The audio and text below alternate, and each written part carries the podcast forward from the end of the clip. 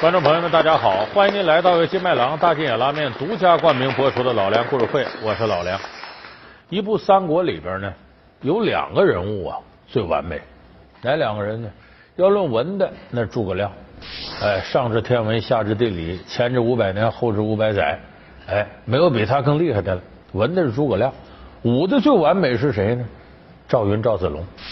这人不光能耐大，哎，一辈子没打过败仗，没受过伤。而且人品，你咱看三国里其他那些人，包括关羽、张飞呀，这些人都有点小毛病。可是你把三国读遍了，你没发现没有人说赵云有啥毛病？就说这个人无论是人品、武功，都是一等一的人才。可是你在网上看，有很多赵云的粉丝呢，替赵云打抱不平，说这赵云呢，混一辈子到最后都是个杂牌将军，好像刘备他们这边没怎么重用赵云似的。那么说，赵云有这样好的人品武功，怎么最后看起来还不如关羽、张飞这些人啊身前身后的这个名声大呢？这什么原因呢？咱们今天给大伙具体分析一下历史上真实的赵云为什么没有得到多大重用。多次救主竟反遭遗忘，文武双全为何不受重用？常胜将军赵子龙到底有怎样的特殊身份？老梁故事会：三国武将的秘密之被神化的赵云。咱们先说说赵云没被重用，有人冤冤在哪儿呢？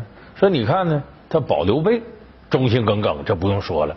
尤其是对刘备他儿子，就是后主刘禅呢，阿斗，他对着阿斗有救命之恩，救他两回。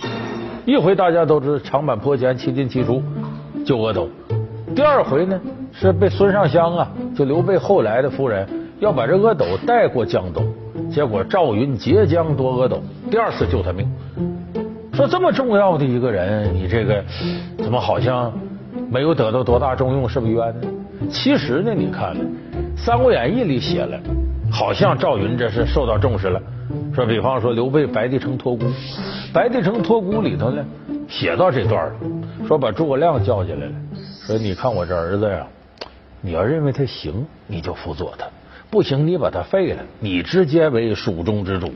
诸葛亮一听，马上跪下了，眼泪哗哗的，说：“主公待我恩重如山，我肯定辅佐好后主。”若是你觉得他不成大器，你可取而代之，自立传属，长期地位啊，陛下，臣此生此世，唯有忠于陛下太子，哪怕肝脑涂地，天崩地裂，臣没有任何非分之想。说这时候刘备呢，又托付赵云两句，好像是文托付诸葛亮，武托付赵云。其实这是《三国演义》写的，《三国志》里怎么记载的呢？白帝城托孤啊，刘备是。文托付诸葛亮，武托付那位武将呢？叫李严，不是赵云。说见不见赵云一面？见了，把剩下文臣武将大帮轰都叫进来了，包括赵云在内。意思我马上要死了，你们好自为之，如何如何？没有特别提赵云。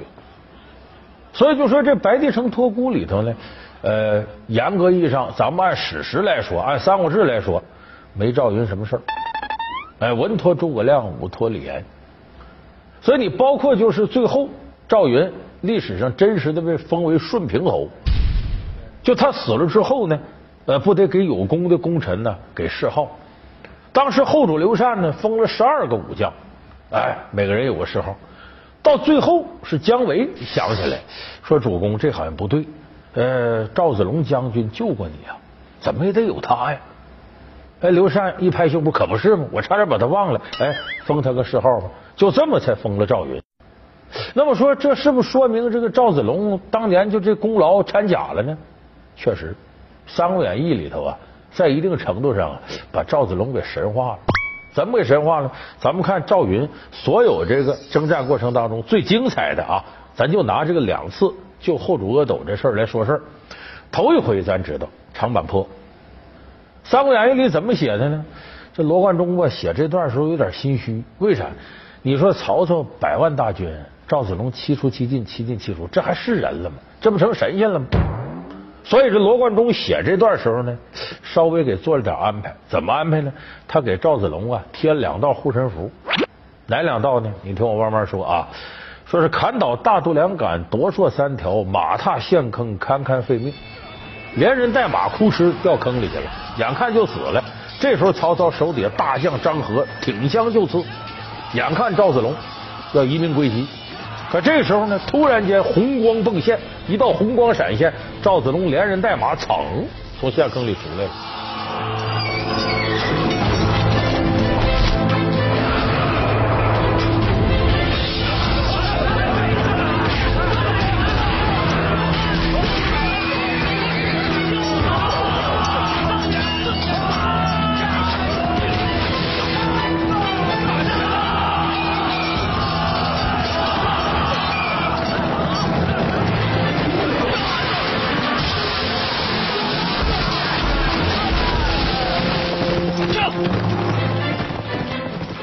什么原因呢？《三国演义》里说了，说因为啊，他这不是怀揣后主阿斗吗？阿斗是什么？真命天子啊！那大汉皇叔刘备的亲生儿子，这是龙种，所以这龙种天生带福分，红光护体，护着赵子龙连人带马蹭上来了。你看这不就神话吗？等于传说这是。不光这个，说你这躲过这一下子，百万兵丁围着怎么办呢？哎，这《三国演义》里的描述的更有意思。说那徐庶进了曹营，一言不发。此时献上一计，就跟曹操说：“说有如此猛将，何不收入帐中？”曹操在山头观战呢，一看这个白盔白甲，这小将军这么厉害呀！一听徐庶说的，嗯，我正有此意。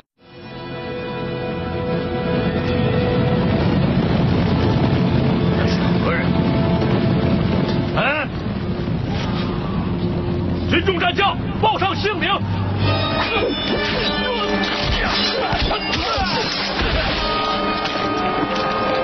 我乃常山赵子龙，真是一个好将。传令下去，不准放箭，务必申请。丞相有令，不准放箭，升起赵子龙。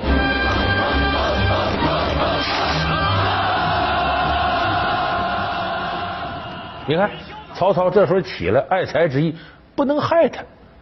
所以这个他手底下兵丁还怕担着责任呢，一见赵云呢，不敢伤性命往后躲。那赵子龙一枪一个，玩了命了。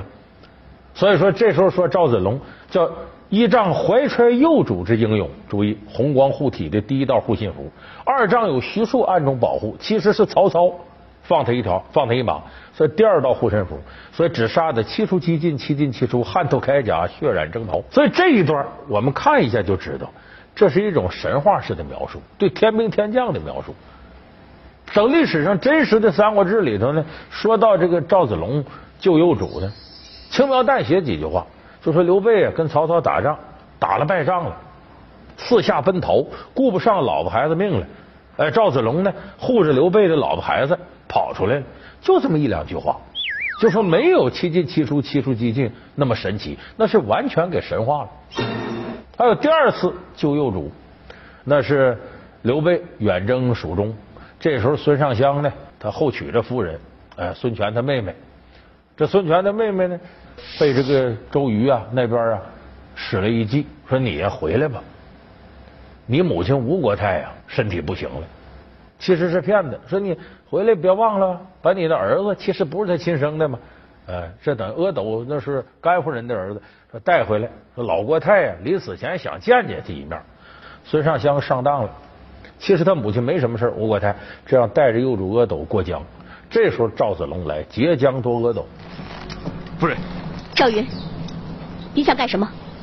如果夫人一定要去的话，请留下小主人。赵云，你不过是我夫君帐下一介武夫，怎敢管我家中之事？夫人恕罪，赵云。必须留下小主人。左右听令，在，给我拿下赵云。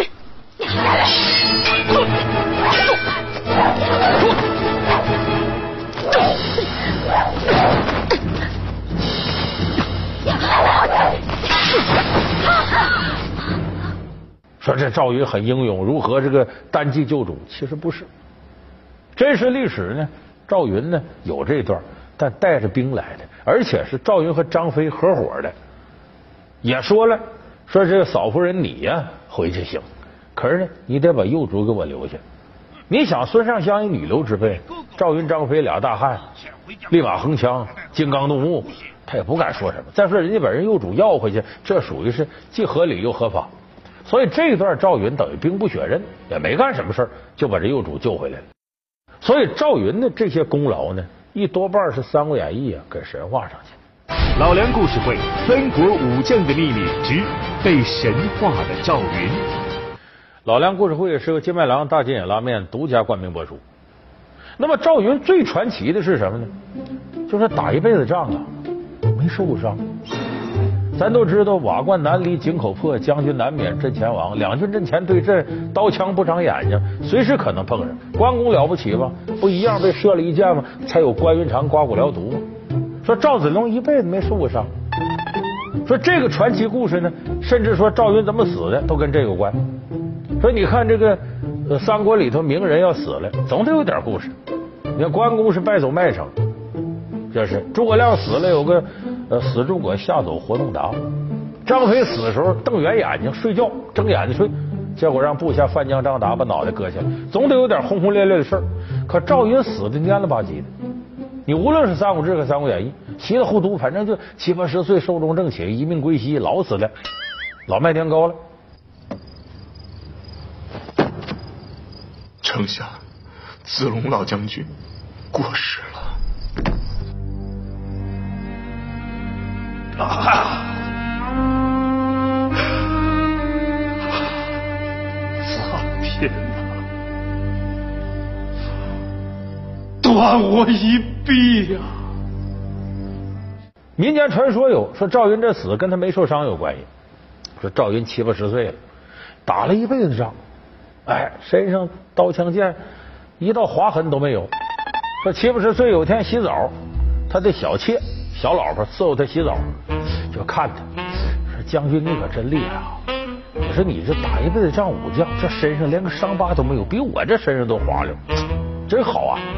这赵云就乐了，说：“我一辈子没打过败仗，谁也伤不到我分毫，所以你看我这辈子一点血都没出过。”这时候他这小老婆跟他闹：“我就不信你这常胜将军不出血，刀枪剑戟伤不了你，我能伤你？”随身蹭掏出一根绣花针，在赵云胳膊上一扎。扎了个眼儿，结果不出血是不出血，这一出血把一辈子血都出来，都都都都都都都是血，挡都挡不住，跟这三漏水龙头似的。有人说可能赵云有那个白血病、血友病吧，扎一针之后血就停不下来。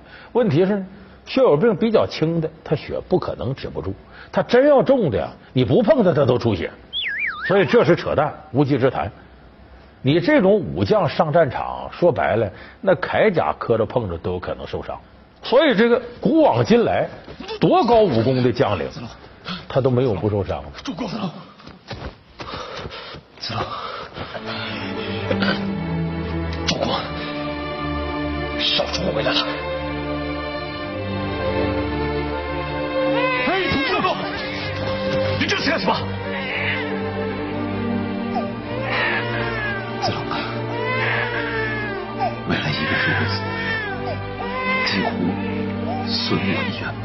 爱将。主公，子龙啊，你看看，你有多少战疮，有多少剑痕呢？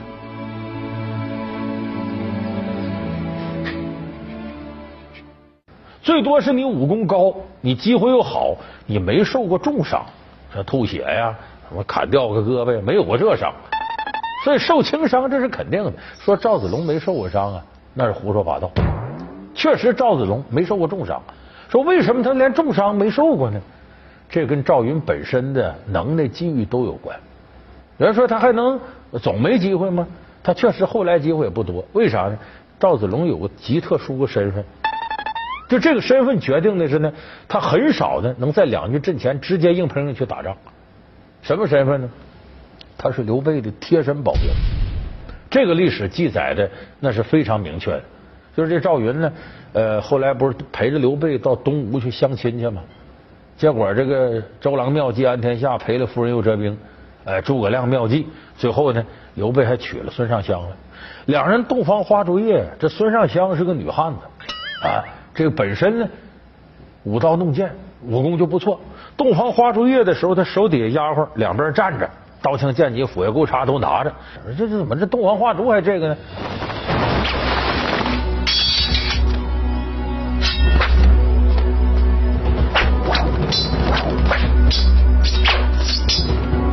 夫人，有话请说，何必刀剑相逼？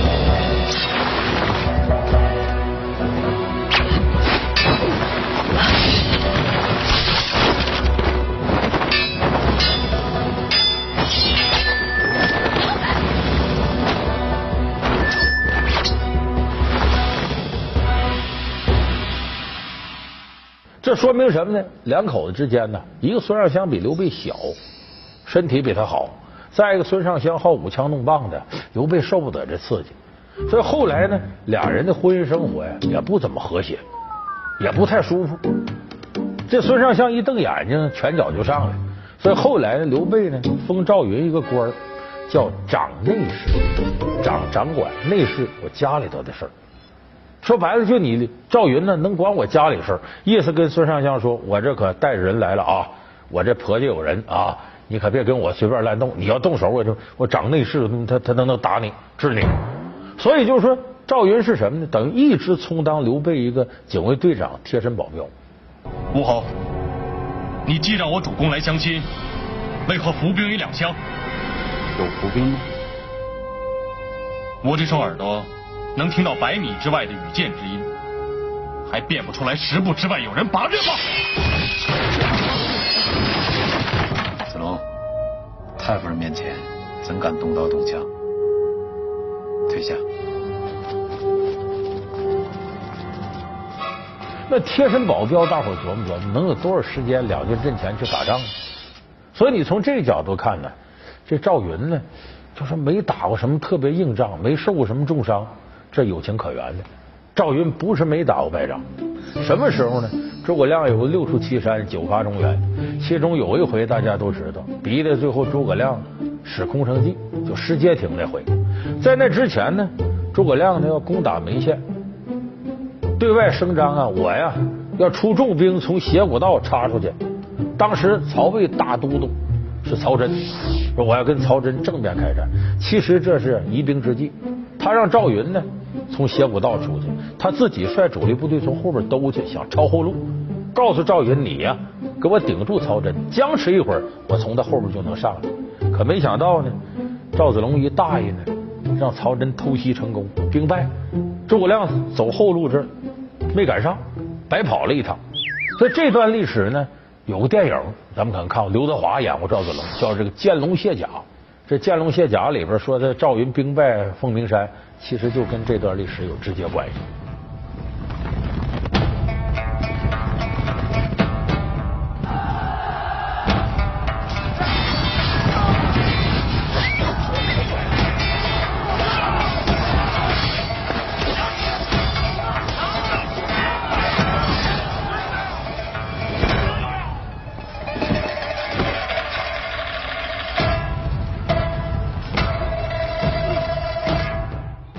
说这个事儿呢，诸葛亮说：“我有不戒之失，失察之罪。”就说我呀，看人没看准。我一直认为赵子龙挺谨慎啊，不会出大错误，怎么能让曹真给偷袭成功了呢？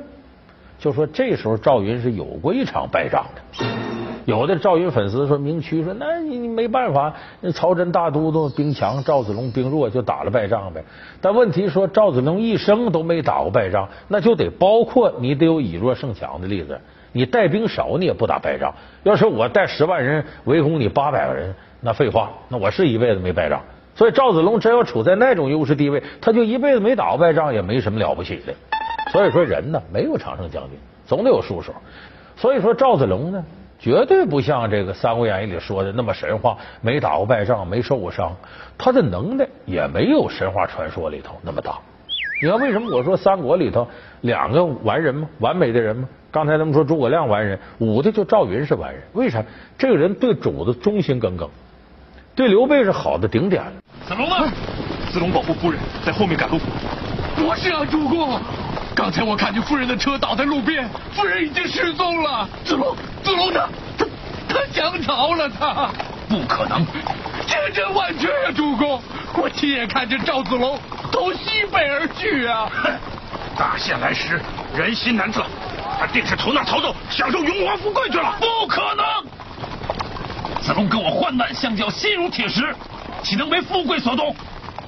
所以这样的人，你就搁我们现代社会，搁到任何一个单位公司，是不是好人？大家得公认这是好人。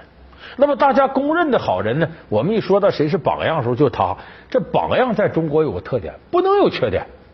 所以今天我们说赵子龙呢，他也是不是没缺点，他不那么完美。他就是一个武功相对高强、为人又低调的警卫队长。赵子龙是这么个形象。可能我说到这儿呢，有的观众朋友说：“这老梁，我听你节目听挺长时间啊，你就有一点不好，这嘴黑，经常黑这个黑那个。”网上也有的朋友说：“哎呀，这个老梁黑我家赵云啊，黑我家项羽。”你听，都是他们家的，也不知道你们家得有多少古人在这。我实事求是说呢，不是说我黑谁，而是这个人物本身就不完美。可是，在粉丝心中呢，这个人永远是完美的。所以你一碰到这，他不干。说为什么有些粉丝总认为自己偶像是完美的，他自己不行。就把粉丝就把粉丝就把自己偶像想象成什么呢？自己的爸爸、自己的老公，甚至就自己。为什么现实生活当中自个儿、自个儿的爸爸、自个儿老公可能很差劲？他就得想象有个偶像来填补这个空间。就这不是历史上真实的某个人，而是你想出来的。所以咱们为什么说脑残粉挺可怕呢？因为粉丝要脑残的话，这偶像就好不哪去了。而且你这么脑残的迷一个人呢，大伙可能对你迷那个偶像。就会产生一定的怀疑，所以这就是网上常说那句颠扑不破的真理，叫什么？叫一粉顶十黑。所以说你这个经常是把哪个人当做完美偶像的人琢磨琢磨，只能说明啊你不成熟，你还是个孩子。古灵精怪的韦小宝，侠骨豪情的郭靖，可悲可叹的慕容复，这些人物，你是否能从电视剧《勇敢的心》当中找到对应的角色呢？老梁故事会带你一起寻找勇敢的心中向金庸致敬的角色。看病就医。好，感谢您收看这期老梁故事会。老梁故事会是由金麦郎大金眼拉面独家冠名播出。我们下期节目再见。